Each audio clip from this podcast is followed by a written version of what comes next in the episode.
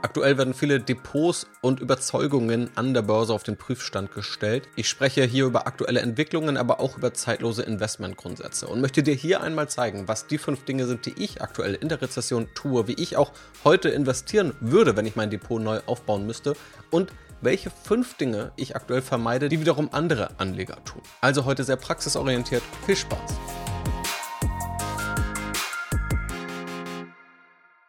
Hallo und herzlich willkommen zur heutigen Podcast-Folge. Es gibt den Spruch an der Börse: Put your money where your mouth is. Also investiere letztendlich dort, worüber du auch sprichst. Und genau das möchte ich hier auch verinnerlichen und nicht nur zu sagen, was ich denke, sondern dann eben auch zu sagen, wie ich dann ganz konkret handle. Das geht natürlich auch niemals mit der Intention, dass alle es so machen müssen, wie ich es mache. Aber ich bekomme immer wieder diese Fragen gestellt und verstehe natürlich auch den Wunsch, dass ich hier auch über viele unterschiedliche Themen spreche. Und dann ist natürlich spannend, was dann eigentlich meine Essenz daraus ist. Jeder kann diese auch für sich selber finden, kann es in einigen Bereichen anders entscheiden, kann anders handeln. Es geht letztendlich darum, womit man sich selber wohlfühlt, wie kurz- oder langfristig man investieren möchte, wie chancenorientiert oder wie sicherheitsbewusst man investieren möchte. Das ist also ganz wichtig, niemals als absolute Wahrheit verstehen. Keine Folge, wo ich sage, genau so muss man es machen und alles andere ist falsch, sondern ich schildere einfach, wie ich selbst anlege, wie ich die Informationen für mich aufnehme und verarbeite und dann kannst du gerne gucken, was du selber daraus übernimmst oder was du auch nicht übernimmst. Und wenn du auch andere Punkte hast, lass mich das sehr gerne wissen. Ich möchte hier auch die Bandbreite gern immer vollständig zeigen. Schreib mir es gerne, wenn du irgendwelche Kritikpunkte hast, irgendwelche Anregungen oder irgendwelche Dinge genauso siehst. Auch das wäre natürlich spannend. dann teile ich das hier auch im Podcast gerne. Zuletzt habe ich einige aktuelle Entwicklungen diskutiert und es gibt auch einige Podcast-Folgen über zeitlose Investmentwahrheiten. Und wenn du das Ganze auch nach einem roten Faden strukturiert mal mitbekommen möchtest, auch die Gesetze der Finanzmärkte, die tatsächlich zeitlos sind, die wir sogar durch die aktuelle Phase auch wieder bestätigt sehen, wenn wir mal über Dinge wie die Regression zum Mittelwert sprechen, die in den Jahren 2020, 2021 viele ziemlich vernachlässigt haben oder wo viele einfach nicht darauf angesprungen sind, weil es so aussah, als gäbe es die Regression zum Mittelwert nicht. Genau solche Konzepte erkläre ich in meiner Videoserie auch noch intensiver in der Academy, auch in einzelnen Podcast-Folgen, dann einfach mal am Anfang anfangen zu hören. Aber wenn dich auch die Videoserie interessiert, schau mal in der Podcast-Beschreibung. Da habe ich zuletzt ziemlich wenig darauf hingewiesen, aber genau das ist der Ort, der auch jetzt wieder total relevant ist, wenn du anfangen möchtest zu investieren, verstehen möchtest, wie die Börse funktioniert und auch die Gesetze oder die Zusammenhänge verstehen möchtest, die auch aktuell erklären, wie die Börse so vor sich geht und warum viele Prognosen, die man jetzt auch wieder sieht, so nicht zutreffen. Also, dort lernst du diese ganzen Investmentgrundsätze, auf denen auch meine eigene Anlagestrategie beruht, die ich jetzt dir nochmal in der Praxis schildern möchte, beziehungsweise dir viel mehr schildern möchte, was sich in der aktuellen Phase vielleicht daran ändert, was sich daran aber auch ganz bewusst nicht ändert. Starten wir also mit den fünf Dingen, die ich aktuell tue. Und die erste Maßnahme ist, dass ich mehr investiere. Ich track das tatsächlich nicht so auf die Nachkommastelle akkurat, weil ich denke, das ist immer schon relativ aufwendig, jede Depotbewegung nachzuverfolgen, wann wurde welche Dividende gezahlt, mit welchen Steuern, mit welchen Kaufgebühren. Steuern sind dann auch manchmal ein bisschen indirekt, beziehungsweise was effektiv die Steuerlast ist, wird dann erst indirekt klar, gerade wenn man mit mehreren Brokern hantiert, das ist gar nicht so einfach. Deswegen, das sind immer nur grobe Näherungen, aber ich versuche zumindest nachzuhalten, wann ich eigentlich wie viel investiere. Und wenn ich mir das jetzt anschaue, dann habe ich 2021 deutlich weniger investiert, das meiste tatsächlich 2020, auch im März und April 2020. Natürlich im Rückblick ein relativ guter Zeitpunkt. Zu dem Zeitpunkt war das aber nicht so klar. Da kann man sich gerne auch nochmal die Podcast-Folge zu dem Zeitpunkt anhören, wo ich darüber gesprochen habe, ob das womöglich die Chance des Jahrzehnts ist. Und nur weil das im Nachhinein jetzt gut geklappt hat, soll es nicht so aussehen, als wäre das total gewiss gewesen. Also es ist immer eine Abwägung von Chance und Risiko. Dann auch 2021 habe ich immer noch investiert. Ich habe aber auch erstmals einzelne Aktien verkauft. Und 2022 habe ich aber deutlich mehr investiert. Da ist mir auch klar, nicht jeder ist aktuell in der Lage, mehr Geld zu investieren, weil auch Sparraten schrumpfen und weil auch Gehälter zurückgehen. Auf der anderen Seite entsteht eine Sparrate ja nicht nur unbedingt aus Gehalt, sondern auch, wenn man eine gewisse Cash-Reserve halten möchte oder wenn man womöglich Investments hält wie Anleihen, die zwar auch verloren haben, die aber weniger stark verloren haben als Aktien. Also auch relativ gesehen gäbe es dann Möglichkeiten zum Umschichten. So setze ich das jedenfalls um. Ich investiere aktuell mehr. Ich glaube daran, dass es sich lohnt, in Krisen auch mehr Risiken auf sich zu nehmen. Das fühlt sich nicht gut an. Das tut vielleicht auch sogar etwas weh, wenn man investiert und dann geht es nochmal runter. Also man kauft den Dip, buy the dip and it keeps dipping. Es geht dann weiter runter, obwohl man denkt, man kauft vielleicht schon auf einem günstigen Niveau. Das zeigt immer wieder, es ist sehr schwer vorherzusehen, wann wirklich das günstigste Niveau erreicht ist. Ich bin aber fest davon überzeugt, dass wir es nicht prognostizieren können. Alle, die es prognostizieren wollen, scheitern immer wieder, seit ich das Ganze beobachte und ich versuche es erst gar nicht. Aber wenn es jetzt zurückgeht, wenn noch andere Indikatoren darauf hindeuten, dass wir tatsächlich schon etwas tiefer in einem Bärenmarkt stecken könnten, auch darüber habe ich ja zuletzt gesprochen, über die unterschiedlichen Indikatoren und dass ein Großteil der Indikatoren das auch anzeigt und sogar auch sehr stark ausgeprägt ist, dann ist es für mich ein Grund zu sagen, okay, ich investiere jetzt schrittweise etwas mehr. Das heißt nicht, dass ich jetzt Haus und Hof darauf verwette, dass es kurzfristig wieder hochgeht. Überhaupt nicht. Es kann auch noch weiter runtergehen, es kann auch ein, zwei Jahre gar nicht steigen, keine Ahnung. Aber wenn ich langfristig investiere, glaube ich, dass jetzt ein Zeitpunkt ist, wo ich mich in zehn Jahren darüber freuen werde, jetzt investiert zu haben. Also ich persönlich versuche jetzt zu investieren und nicht rauszugehen.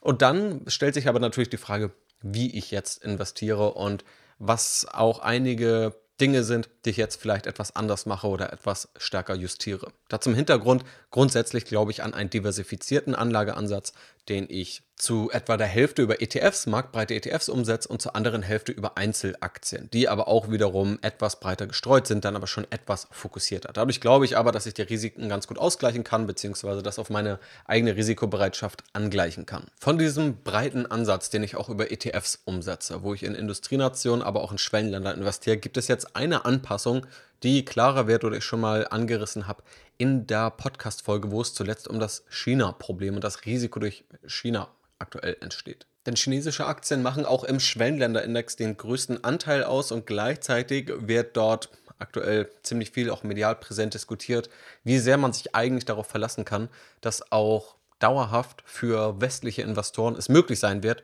chinesische Aktien zu besitzen. Das ist gewissermaßen ein Risiko und in dieser erwähnten Podcast-Folge habe ich auch nochmal dargelegt, warum ich nicht glaube, dass man da den wissenschaftlichen Zahlen blind vertrauen kann oder diese blind in die Zukunft fortschreiben kann, denn diese sind unter gewissen Rahmenbedingungen erzielt worden, in einer Globalisierung und wo alles eher zusammengewachsen ist. Und wenn jetzt eine Deglobalisierung stattfindet, dann sind es durchaus andere Rahmenbedingungen und die sollte man in meinen Augen auch berücksichtigen. Für mich bedeutet das, dass ich trotzdem in Schwellenländer investiert sein möchte, Dort gibt es politische Risiken, das wird dann ja oft kritisiert, aber genau das ist der Grund, auch in der Finanzwissenschaft, warum man dort überhaupt investiert, warum es mehr Risiko gibt, das auch tendenziell im langfristigen Durchschnitt mehr entschädigt werden sollte. Gleichzeitig, wenn man sich anschaut, wo auch das Wirtschaftswachstum noch größer ist, wo der große Teil der Weltbevölkerung ist, wo noch eine bessere Demografie vorherrscht, dann sind das eben vor allem auch Schwellenländer. Deswegen würde ich es allein aus Diversifikationsgründen nicht gut finden, das gar nicht im Depot zu haben. Allein dieses chinesische Risiko aber so groß zu machen, davon bin ich nicht ganz überzeugt, beziehungsweise das Chance-Risiko-Verhältnis gefällt mir da noch nicht so sehr. Vor allem Abhängigkeiten von ja, Regulatorik. Das äh, ist relativ schwer planbar als Investor, was da jetzt politisch wirklich passiert. Und es gibt auch die Börsenweisheit, politische Börsen haben kurze Beine. Das gilt oftmals, wenn man vielleicht auch in einzelnen Ländern guckt, wer mal an der Macht ist und wer nicht. Und Warren Buffett da hat das dann auch mal gut aufgegliedert, dass eigentlich unterschiedlichste Präsidenten schon an der Macht waren, aber keiner hat es geschafft, den langfristigen Aufwärtstrend des Aktienmarktes zu bremsen. Wenn aber beispielsweise in China dann gesagt wird, ausländische Investoren dürfen irgendwann nicht mehr investieren oder es kommt zu Ereignissen wie jetzt in Russland, dass der Aktienmarkt einfach gesperrt wird, auch von westlicher Seite, dass dort gar nicht mehr investiert werden soll, dann gilt, glaube ich, dieser Spruch, politische Börsen haben kurze Beine nicht mehr. Das muss so nicht passieren. Es gibt aber dieses reelle Risiko und das finde ich schwierig planbar im eigenen Depot und möchte es einfach nicht zu groß werden lassen. Dafür gibt es Möglichkeiten. Ich persönlich reduziere da einfach meine Sparplanrate, erhöhe das nicht mehr so, wie ich es sonst erhöhen würde, sondern ich erhöhe weniger bzw. investiere gar nicht mehr oder nur minimal in Schwellenländer, sodass dieser Anteil schrittweise effektiv etwas sinken wird. Auch kaufe ich keine chinesischen Einzelaktien. Das fand ich vorher schon ziemlich riskant. Ich habe da nur ein einziges Mal eine Ausnahme gemacht und würde jetzt aber nicht mehr zugreifen. Ich finde es zu riskant. Wenn, dann würde ich das über ETFs abbilden. Und auch da gibt es Möglichkeiten, beispielsweise auch Schwellenländer-Indizes zu kaufen, die China ausklammern. Dann könnte man dieses Risiko rausnehmen und würde aber trotzdem noch in die vielen anderen Länder investieren und diese Diversifikation aufrechterhalten. Das ist aber eine Anpassung, die ich auf Basis dieses langfristig diversifizierten Depots vornehme. Wenn wir auf die Einzelaktienebene schauen, und das ist dann sozusagen die dritte Maßnahme, dann hat sich der Fokus nicht stark verändert, aber doch etwas eingeengt. Also Einzelaktien, auf die ich persönlich jetzt mehr schaue, die jetzt eher dem Beuteschema entsprechen. Grundlegend müssen wir unterscheiden zwischen Kursverlust und Wertverlust eines Unternehmens. Ich glaube schon, dass einige Unternehmen, sehr gute Unternehmen, an denen ich auch gern beteiligt wäre, dass diese zu teuer waren über die letzten ein bis zwei Jahre. Da gab es wirklich viele davon.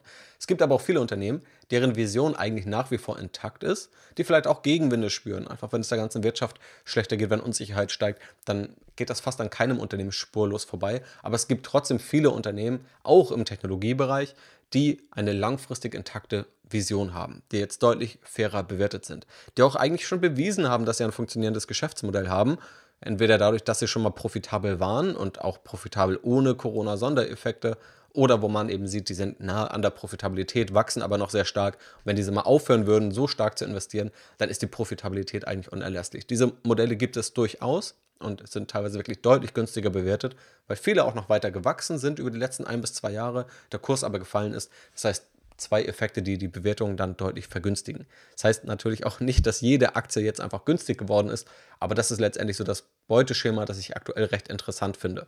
Gerade deshalb, weil auch Profitabilität sinnvoll ist in einer Zeit, wo Geld wieder teurer wird, wenn unprofitable Unternehmen sich Geld leihen müssen durch Kredite, dann ist es jetzt teurer geworden, die Zinsen sind gestiegen und die Finanzierungskonditionen an der Börse sind auch schlechter geworden, wenn beispielsweise neue Aktien herausgegeben werden. Ohne jetzt da auch Kaufempfehlungen auszusprechen, aber um auch mal konkrete Aktienunternehmen zu nennen, einfach mal um diese Kriterien zu verdeutlichen.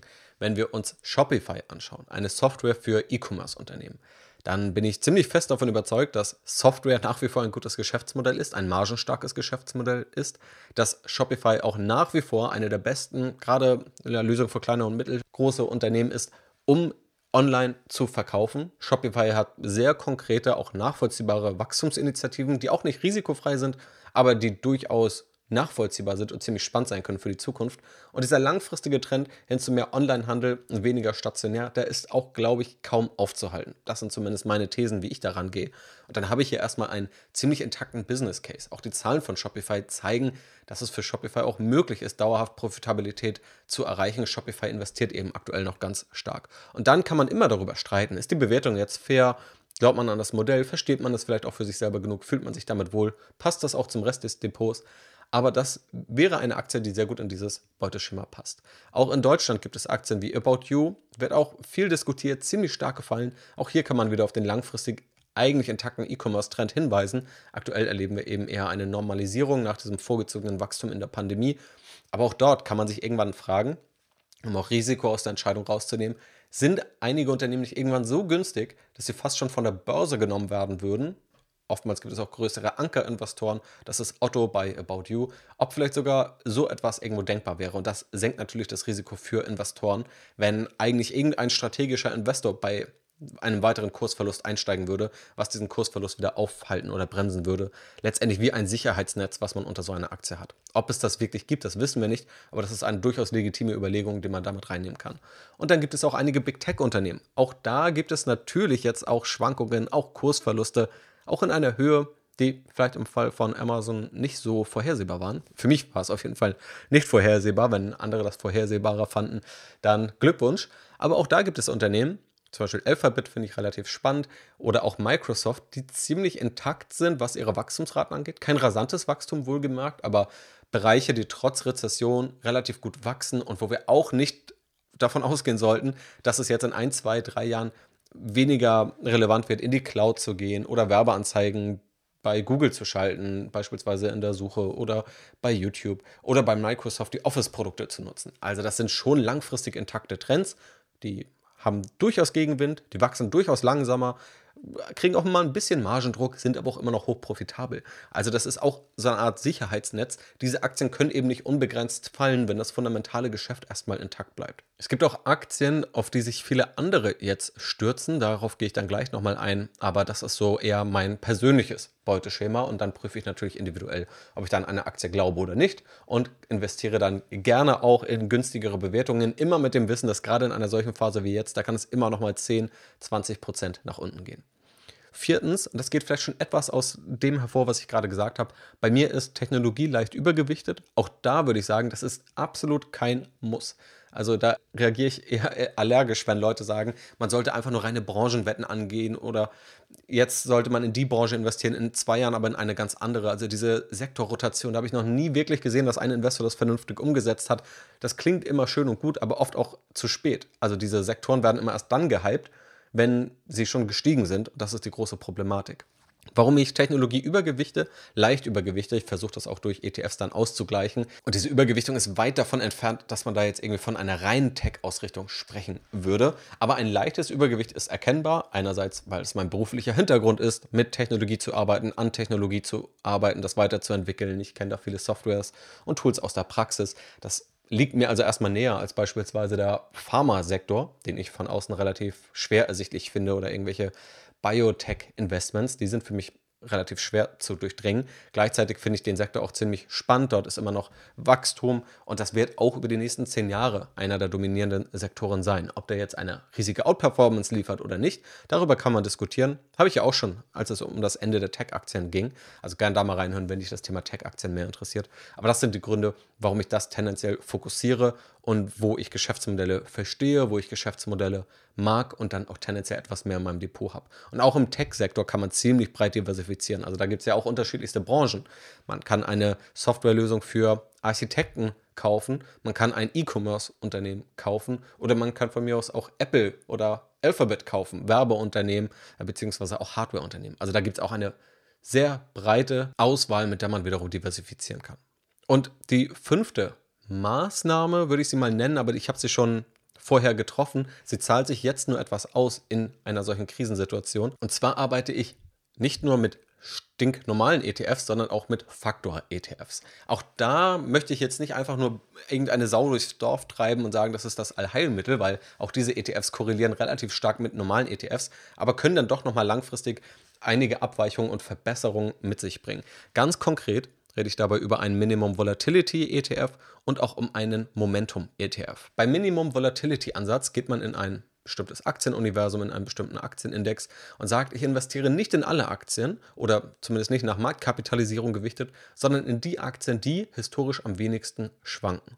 Und der Momentum-Faktor, das ist auch der da in wissenschaftlichen Studien schon über 200 Jahre nachgewiesen werden konnte. Meines Wissens nach gibt es keinen anderen Faktor, der einen solchen Zeitraum vorweisen kann. Und dort geht es letztendlich darum, in die Aktien zu investieren, die kurzfristig die beste Performance hatten. Und das ist vielleicht noch spannend zu verstehen, was jetzt auch die Vorteile sind oder waren. Dieser Minimum Volatility Ansatz ist vielleicht naheliegend. Wenn man in eine Krise geht, dann dämpft er das etwas ab. Also fällt etwas schwächer, fällt aber auch trotzdem immer noch relativ stark. Aber da kann man eben auf Jahressicht dann mal so ein paar Prozentpunkte noch einsparen. Und eben weil ja schon klar war, auch 2021, das Risiko ist etwas höher, die Renditeerwartung muss man vielleicht etwas niedriger ansetzen, aber man will trotzdem investieren. Die Alternativen gab es nicht so richtig und zumindest für mich war auch ein solcher Crash, wie wir ihn jetzt erlebt haben, nicht nachvollziehbar, auch wenn es im Nachhinein immer alles so logisch erscheint. Das war es 2021 definitiv nicht. Und da gab es ja auch einige Weltereignisse, die damit zu tun hatten, die nicht so vorhersehbar waren. Das heißt, wenn man aber Rendite erzielen wollte, hat man auch in Aktien investiert und das ist für mich ja auch völlig in Ordnung. Aber wenn ich dann schon eine relativ riskante, risikobreite Strategie fahre, dann ist dieser Minimum Volatility Ansatz eben einer, um das Risiko zumindest minimal zu reduzieren, aber kaum auf Rendite zu verzichten. Auch diese Faktoren, da gibt es auch noch weitere, die bespreche ich auch ausführlich nochmal bei mir in der Academy, weil das ist nicht einfach mal so in fünf Minuten erklärt. Schön wär's. Aber letztendlich steckt auch ein bisschen mehr Theorie dahinter. Also warum sollten bestimmte Faktoren eigentlich zu besserer Rendite oder einem besseren Risikoprofil führen? Wie sehen da die historischen Statistiken aus? Welche Produkte gibt es dafür? Wie teuer sind die? Welche lohnen sich? Welche nicht? Setzt man die einzeln um oder in Kombination? Also das sind Fragen, die ich ausführlich in der Academy diskutiere. Schau dort gern vorbei, wenn es dich interessiert. Aber den Momentum-Faktor möchte ich auch noch kurz beschreiben. Dort geht es ja eben um diesen kurzfristigen Performance Fokus oder Ansatz, in Aktien mit kurzfristig guter Performance zu investieren. Da könnte sich jetzt ein völliger Widerspruch aufdrängen, denn eigentlich investiere ich ja breit gestreut in ETFs, in einzelne Aktien, halt diese möglichst langfristig, also auf Jahressicht, auf Sicht von Jahrzehnten. Und wieso wird dort jetzt ein kurzfristiges Kriterium herangezogen? Einerseits ist das tatsächlich einer der am besten bewiesenen Faktoren am Aktienmarkt, auch wissenschaftlich. Also da gibt es wirklich eigentlich keine zwei Meinungen, dass dieser Momentum-Faktor in den Daten zu sehen ist und das auch relativ kontinuierlich und auch nachdem er publiziert wurde. Auf der anderen Seite ist das ein Ansatz, den ich selber so gar nicht umsetzen kann und auch gar keine Lust drauf habe. Ich habe gar keine Lust, mein eigenes Depot mit Einzelaktienkäufen darauf auszurichten. Das kann so ein automatisierter ETF deutlich besser. Und tatsächlich entsteht sogar ein diversifizierender Effekt, gerade in der aktuellen Phase. Denn wenn ich selber ein eher techlastiges Depot habe, dann setzt dieser Momentum-Faktor tatsächlich gerade auf einige Value-Aktien. Also auf Branchen, die gerade eher noch stabil geblieben sind, die ich mir selber jetzt aber so nicht unbedingt ins Depot lege. Einfach ja, weil ich es vielleicht nicht interessant genug finde oder weil ich es auch zu kurzfristig finde. Aber dazu komme ich dann gleich nochmal. In dem Sinne schafft aber auch dieser Momentum-Faktor etwas Diversifikation. Auch in diesem Momentum-Faktor, da steckt nochmal etwas mehr Risiko, es gibt auch sogenannte Momentum Crashes, also so wenige Momente in der Geschichte, wo dieser Faktor ziemlich abschmiert. Da kann man sich auch mal die Dotcom-Blase vor Augen halten.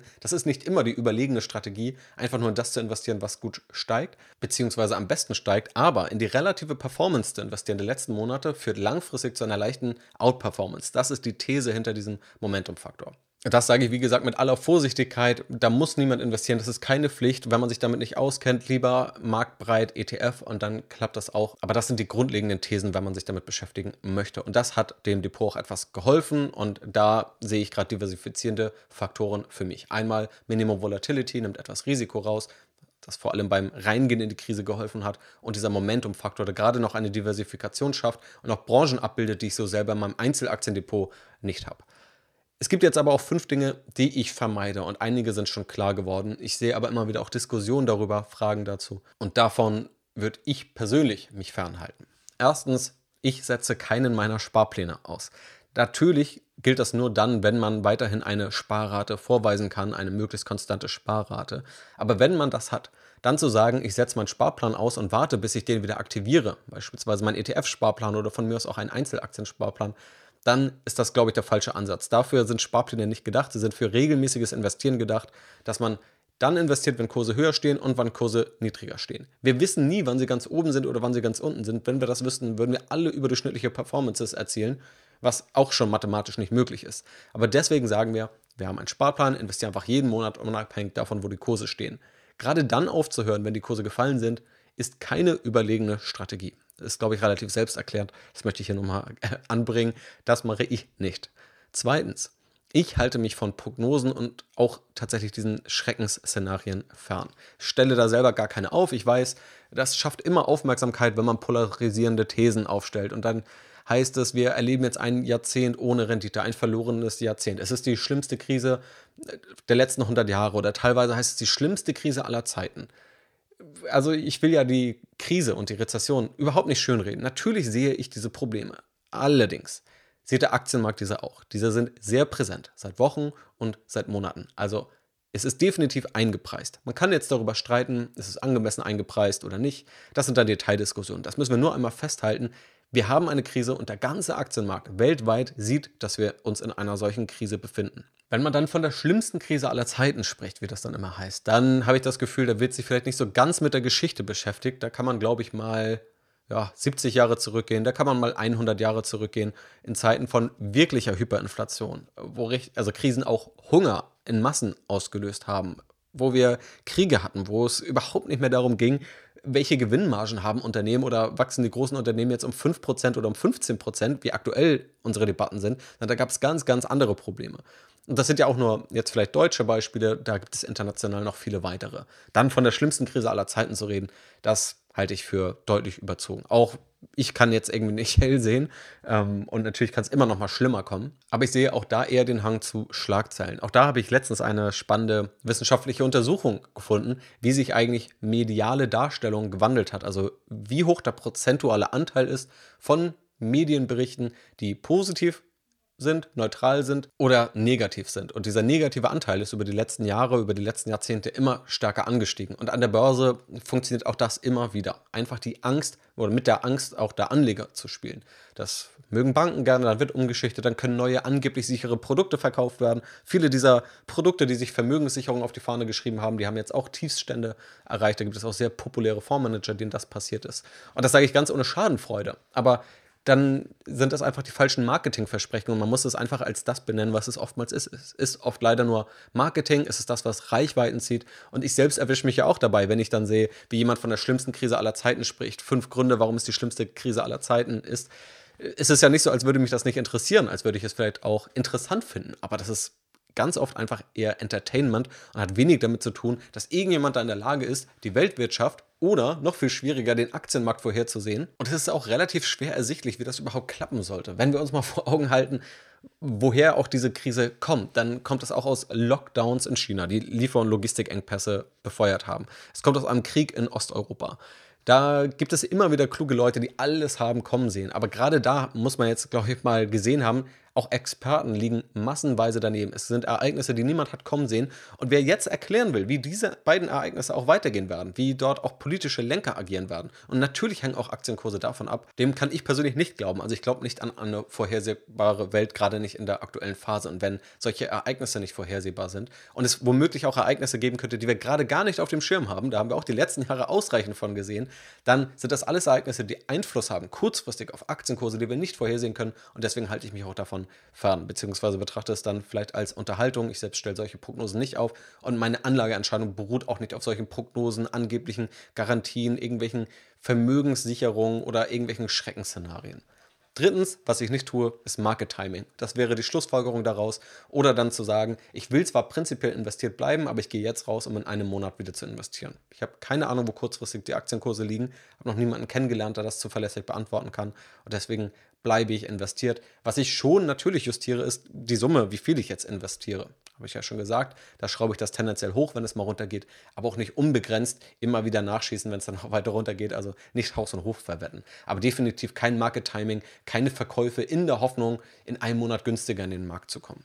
Viertens, was ich auch nicht mache, ist, dass ich jetzt Ölaktien, Gasaktien oder Konsumgüteraktien übergewichte. Das können durchaus legitime Investments sein. Einige würden dann noch diese moralische Fragestellung aufmachen, aber da habe ich kein Interesse, das hier zu bewerten, sondern betrachte das hier erstmal nur aus einer Anlegerperspektive. Aber das sind jetzt nicht die Branchen, die mich wirklich interessieren, wo ich glaube, das muss ich über Einzelaktien forcieren, sondern habe ich ohnehin über marktbreite ETFs immer irgendwie drin. Dann sind auch viele dieser Aktien mittlerweile relativ teuer, also auch auf relativ gesehen hohen Bewertungsniveaus. Und dahinter steckt auch ganz oft eine kurzfristige Anlagethese. Das passt aber nicht zu meinem langfristigen Anlageansatz. Deswegen, ich weiß, das wird viel diskutiert als Inflationsschutz. Hätte auch durchaus gut funktioniert, wenn man das ganz am Anfang gemacht hätte. Aber auch das kann natürlich nicht ewig so weitergehen. Und auch da sollte man deswegen etwas vorsichtiger sein. Wenn man dort investiert ist, dann ist es jetzt, glaube ich, auch total valide, wenn man da eine eigene Investmentthese aufgebaut hat. Für mich persönlich ist es gerade kein Fokus. Und fünftens, ist noch die Frage, was macht man eigentlich mit Europa im Depot? Offensichtlich gibt es auch einige Probleme in Deutschland, aber auch in Europa, gerade weil die Energiekrise Europa nochmal ganz anders trifft und wir in Europa auch einen Krieg haben, der ebenfalls ziemlich unschöne Auswirkungen hat. Natürlich ökonomische, aber auch abseits der ökonomischen ziemlich drastische Auswirkungen. Sollte man jetzt Europa völlig aus dem Depot schmeißen, womöglich sagen, ich investiere gar nicht mehr in China, gar nicht mehr in Europa, alles auf die USA. Das mache ich persönlich auch nicht. Ich lasse Europa im Depot und auch zu einem ähnlichen Anteil. Denn auch in Europa gibt es Aktien, die leiden nicht durch höhere Energiekosten. Es gibt Aktienunternehmen, die produzieren woanders oder sie produzieren gar nicht. Also wenn wir auch hier wieder über Technologie, über Software sprechen, dann sehe ich da jetzt wenig Gründe, warum die so stark unter der Krise leiden sollten. Auch da kann man darüber diskutieren, dass allgemein ein Abschwung in Deutschland, in Europa auch diesen Unternehmen womöglich schaden könnte. Aber auch dort gibt es Unternehmen, die international verkaufen, die also auch die Kaufkraft aus anderen Ländern beziehen. Da gibt es ausreichend Unternehmen auch in Europa. Deswegen gäbe es für mich gar keinen Anlass, Europa jetzt komplett zu streichen. Man kann darüber sprechen, dass wir Industrie haben und diese Industrie ist natürlich deutlich schwieriger hat. Auf der anderen Seite kann man sich auch mal die Bewertungsniveaus anschauen, die sind auch sehr, sehr günstig. Also auch ein Großteil dieses Risikos wird ja schon eingepreist. Das ist jetzt keine geheime Info, die der Rest des Marktes noch nicht verstanden hat. Ob man dieses Risiko eingehen möchte, kann man für sich selber beurteilen. Es wäre jetzt auch kein Risiko, das ich mir aufdrängen würde, wo ich sage, genau da müsste ich jetzt investieren. Aber ich würde auf jeden Fall Europa auch im Depot lassen. Denn die Alternative, alles in Richtung der USA zu shiften, finde ich auch angesichts dessen, dass die USA seit 15 oder 20 Jahren auch besser performen, relativ riskant. Und auch wenn man ein breit diversifiziertes Depot aufbaut, wird die USA ohnehin schon den größten Teil des Depots ausmachen oder einen Großteil mindestens ausmachen. Und zu sagen, jetzt Europa zu reduzieren, um dann ein noch größeres Klumpenrisiko in den USA aufzubauen, das ist jetzt nicht der Weg, für den ich mich entscheide. Auch Wechselkursrisiken darf man da nicht vernachlässigen. Die haben jetzt nochmal US-Werte deutlich bevorteilt. Sollten sich die Wechselkurse vor allem Euro zu US-Dollar beziehungsweise der US-Dollar hat im Grunde gegenüber jeder Währung aufgewertet. Wenn sich aber Euro zu US-Dollar etwas wieder in Richtung des alten Niveaus normalisiert, dann würde es auch bedeuten, dass US-Aktien leicht verlieren. Und auch solche Wechselkursrisiken kann man eben etwas senken, wenn man auch europäische Aktien oder Aktien aus dem Euroraum im Depot hält. Und das sind damit die fünf Dinge, die ich aktuell tue und fünf Dinge, die ich aber auch vermeide, obwohl ich weiß, dass andere sie umsetzen. Was mir eben wichtig ist, das nicht blind nachzumachen. Ist niemals als Aufruf zu verstehen, bestimmte Dinge so zu machen, wie ich sie mache. Aber wenn es Denkanstöße liefert, wenn es vielleicht auch mal konkrete Anhaltspunkte liefert, wie man aktuell damit umgehen kann, wie ich darüber denke, was vielleicht auch Zweifel sind, die ich selber habe und was so die Hintergründe sind zwischen eigenen Abwägungen, dann ist das mein Ziel oder dann freut es mich, wenn das angekommen ist und wenn du dir daraus Gedanken machen kannst, vielleicht dein eigenes Depot abgleichen kannst und einfach das übernimmst, was für dich logisch klingt und wenn irgendwelche Dinge für dich nicht logisch klingen oder du andere Überzeugungen hast, ist das völlig in Ordnung. Wenn hier mehrere tausend Menschen diesen Podcast hören, dann wird es auch mehrere tausend Depots geben und das ist auch total gut so und da gibt es auch ganz unterschiedliche Herangehensweisen, die klappen können. Also ich hoffe, dir hat dieser Praxis Praxiseinblick gefallen. Wie gesagt, weitere Infos und wenn du da vielleicht auch gerade noch am Anfang stehst vom Depotaufbau, jetzt vielleicht auch loslegen willst, dann kann ich dich dazu ermutigen, immer mit gesundem Risikobewusstsein. Schau da gerne in die Podcast-Beschreibung, schau auch gerne mal dort in der Videoserie vorbei, hör dir vielleicht auch mal die allerersten Podcast-Folgen hier an. Auch da gibt es einfach zeitlose Wahrheiten, die, glaube ich, helfen, das Ganze hier einzuordnen. Vielen Dank jedenfalls fürs Zuhören. Falls für dich was dabei war und du mir ein Dankeschön dalassen möchtest, freue ich mich sehr über jede positive Bewertung und in diesem Sinne, mach's gut und bis zum nächsten Mal.